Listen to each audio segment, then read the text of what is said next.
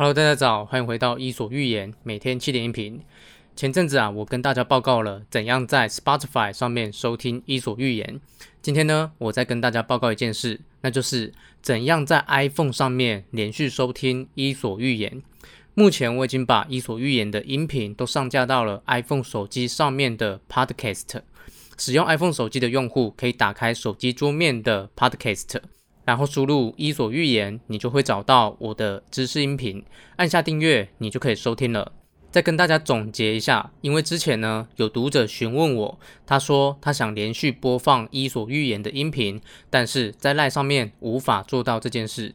现在呢，你有两种方法可以连续收听《伊索寓言》，第一个是在 Spotify 上面搜寻《伊索寓言》。第二个是在 iPhone 手机的 Podcast APP 里面搜寻《伊索寓言》。如果你是 iPhone 手机的使用者，那么你就赶快打开 iPhone 的 Podcast，在上面订阅我的频道吧。好，以上就今天的内容。如果你觉得对你有帮助，请帮我分享给你的朋友，邀请他加入我的 Line。